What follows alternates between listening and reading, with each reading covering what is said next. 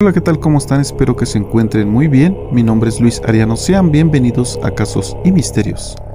El desconcertante caso del fantasma de Enfield. El fenómeno paranormal, mejor documentado de Reino Unido durante 18 meses, comenzando en el verano de 1977, Peggy Hudson, sus hijas y más de 30 testigos presenciales, incluidos vecinos, investigadores cíticos y periodistas, vieron y oyeron muebles en movimiento, objetos volando, ruidos inexplicables y levitación basados en la desgarradora historia del encuentro de la familia Perrón, con una entidad maligna y la forma en que fueron salvados por la pareja de investigación y parapsicólogos conocidos como los Warren, la historia real en la que se basaron para poder hacer la película del Conjuro 2. ¿Quieres saber más de esta historia? Entonces siéntate, ponte cómodo, abróchate el cinturón y acompáñame a saber todos los detalles de esta macabra historia.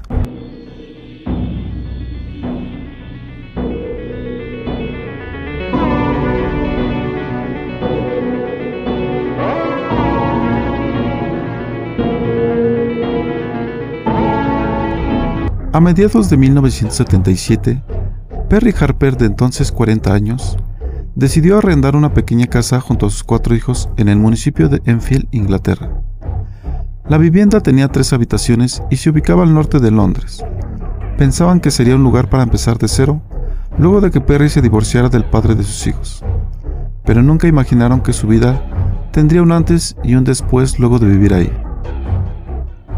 No pasaron muchos días hasta que comenzaron a presenciar algunos sucesos paranormales. Una noche Janet, de 11 años, y su hermana Pete de 10, le avisaron a su madre que la cama no paraba de moverse y que se sacudía de arriba hacia abajo. La noche siguiente Janet y Pete volvieron a quejarse sobre unos hechos extraños. Escuchaban fuertes ruidos y según sus relatos, las sillas no paraban de moverse. Fue ese día que tanto Perry como sus hijos fueron testigos de sucesos paranormales que procedían desde la habitación de sus hijas. Fue así como inició la historia del poltergeist de Enfield, el caso paranormal más documentado de la historia. La actividad se centró en las hijas de Janet y Margaret Hudson, con Janet de 11 años actuando como conductor de una voz misteriosa y áspera. Janet Hudson dio una entrevista a Telegraph donde contó uno de los hechos que hizo que su madre solicitara ayuda. Hubo un día en que mi mamá notó que un bowl muy pesado se había desplazado unas 18 pulgadas de su sitio original. Ella lo pegó a la muralla, se dio vuelta y el bowl volvió a moverse, y quedó exactamente en su posición anterior, comentó. El 31 de agosto de 1977, Perry Harper solicitó ayuda a sus vecinos para ver si había alguien desconocido dentro de su casa, pero no encontraron nada. Cuando todos oyeron los ruidos, decidieron llamar a la policía. Eran las 11 de la noche y los uniformados llegaron al lugar oyeron los mismos ruidos que no tenían explicación lógica. En la noche del 31 de agosto de 1977, Peggy Hudson entró en la habitación de sus hijos y vio cómo un tocador se movía por la habitación. En una entrevista grabada, recuerda lo que sucedió. Simplemente no podía creerlo. De hecho, lo empujé dos veces y una tercera vez no pude moverlo. El extraño evento fue acompañado por repetidos ruidos de golpes, por lo que Hudson mandó a buscar a su vecino. Vic Nottingham no estaba en una mejor posición para explicar lo que presenció. Escuché los golpes. Mientras entraba por la puerta principal, recorrí toda la casa. Sencillamente no pude entender qué era, así que al final pensé que solo había una cosa que podía hacer. Llamar a la policía.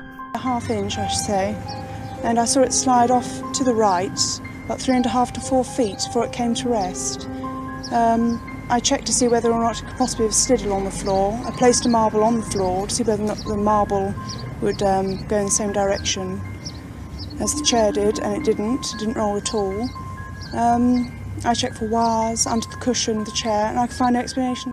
La policía Carolyn Hibbs fue la primera en llegar a la escena y describió haber visto una silla deslizarse por la habitación. Se levantó del piso, tal vez media pulgada, y vi que se deslizaba hacia la derecha unos 3, 5 a 4 metros antes de que se detuviera. La policía tampoco sabía qué hacer.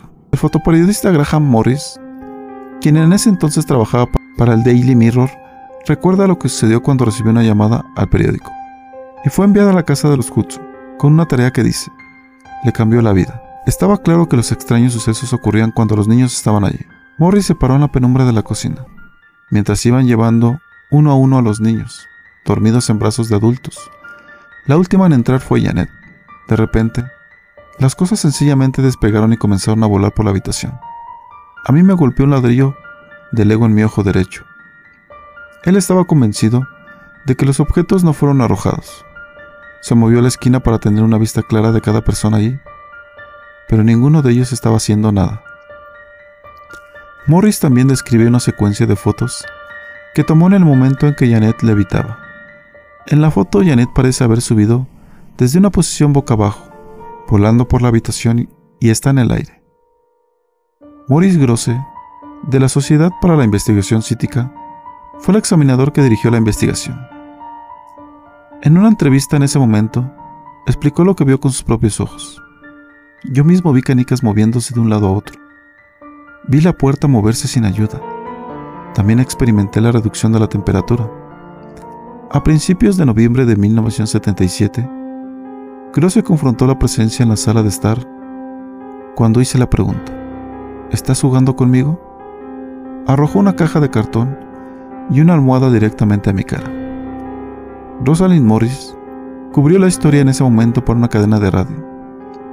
Junto con Morris Grosse, hizo una vigilancia nocturna, mientras la familia estaba dormida.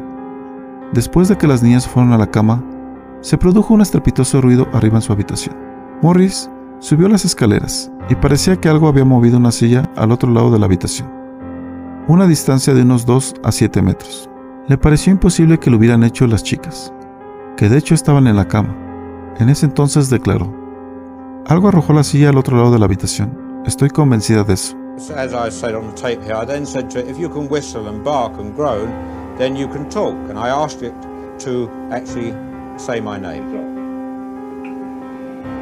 Well, just a minute. We'll try again. I want you to call out my name. My complete name. Morris Gross. See if you can do that.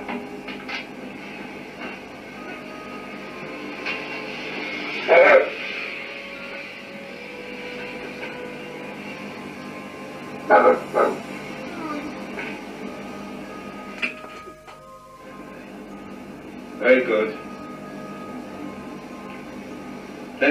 Say my name again. Come on, let me hear you say my name.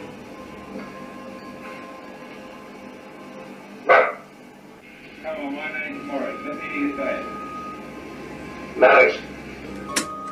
Richard Grosse es el hijo del investigador Morris Grosse.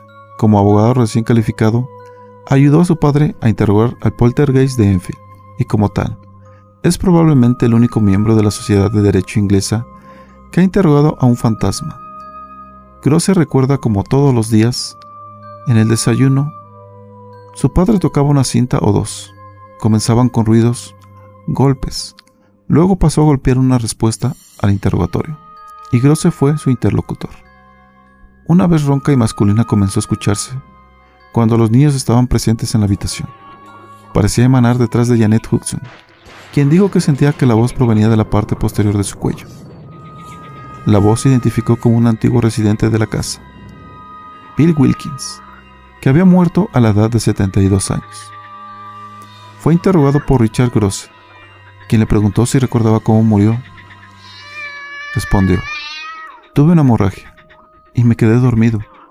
Morí en una silla, en la esquina de la planta baja.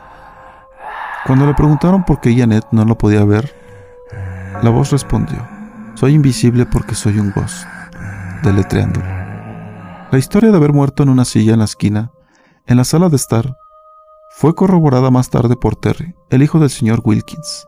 Janet y Margaret Hudson, las dos hijas en el centro del caso, fueron entrevistadas recientemente sobre sus experiencias hace tantos años. Margaret cuenta que todos estaban en un estado terrible, muy asustados y cansados, y empeoró a medida que pasaba el tiempo. Grosse presenció varios hechos inexplicables en la habitación de Janet, entre las 10 y las 11 de la noche, vieron una silla a un metro de altura que se movía sola, las puertas abriéndose, juguetes por el aire y todo mientras los niños dormían.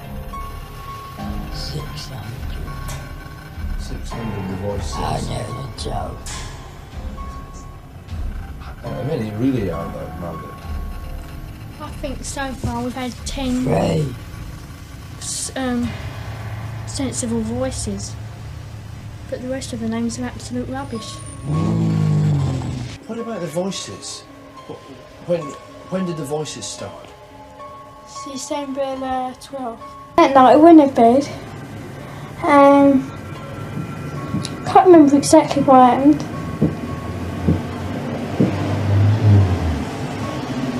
And What's that knocking? yeah, that's can hear it now. Was doing that yesterday morning. El 10 de septiembre, el caso del poltergeist de Enfield salió en la portada del Daily Mirror. Desde ese día el tema se expandió por todo el mundo, y la familia habló con un programa, pero según reporta Daily Mail, sus grabaciones fueron misteriosamente borradas. Los sucesos paranormales comenzaron a aumentar y Janet a tener extrañas reacciones. Muchos fueron testigos de que ella tenía una voz ronca y actuaba violentamente asegurando que se llamaba Joe Watson. Una noche Janet fue sacada violentamente de su cama, con una fuerza contra la que no pudo luchar y que amenazaba con arrojarla a través de la ventana. Estaba en la cama y sentí unas manos frías, como una especie de fuerza, tirando de mí hacia afuera, afirmó Janet en una entrevista en el 2012. En las grabaciones que hicieron, se puede escuchar una voz ronca y escalofriante, incluso con la boca de Janet cerrada. En este punto, los escépticos afirmaban y afirman que todo seguía siendo parte del truco, que la joven era experta en ventriloquía. Era como si algo estuviera detrás de mí todo el tiempo. Ellos hicieron todo tipo de pruebas. Incluso me llenaron la boca de agua, pero todavía se escuchaba aquella voz, afirmó Janet.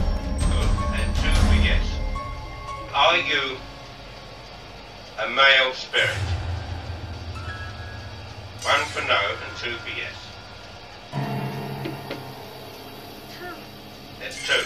Are male. Did you used to live in this house? You did. Was it? Was it more than 50 years ago? Yes. Did you did you die in this house? Did you pass on? You did pass on in this house. Now why are you here? Are you unhappy? You're not unhappy. But why are you here? Is it because you want to give us a special message? Janet terminó en el hospital Maudsley de Londres, donde experimentó pruebas para detectar cualquier anomalía tanto física como mental. Pero no se encontró nada, y durante ese tiempo la actividad poltergeist de la casa cesó por completo. Janet lo resume diciendo, fui utilizada y abusada. Hubo levitación, hubo voces y luego la cortina que se envolvió alrededor de mi cuello, que fue muy peligroso e hizo que me diera cuenta que eso podía matarme. Todo terminó en abril de 1979 con la intervención de los ya famosos Ed y Lorraine Warren, famosos investigadores paranormales, quienes lograron extraer el demonio del cuerpo de Janet. Esta aterradora historia es la que inspira la película El Conjuro 2, la cual muchos hemos visto en alguna ocasión. ¿Pero era realmente un poltergeist? ¿Se trató de un verdadero fenómeno de lo paranormal? ¿O podrían haber sido más bien travesuras humanas? Hubo muchos que pensaron que la familia lo inventó todo, utilizando trucos básicos de magia, para conseguir una casa nueva y mejor. Pero aunque la señora Huxun era madre soltera con cuatro hijos, la periodista Rosalind Morris niega esta posible motivación. Ella tenía una buena casa, en lo que ella respectaba, y de hecho se quedó en ella, que fue donde murió en el 2003. When I heard a noise downstairs, I come out, and there was the eldest girl on the floor. But the other one's missing. So I look under this bed. I look under this one.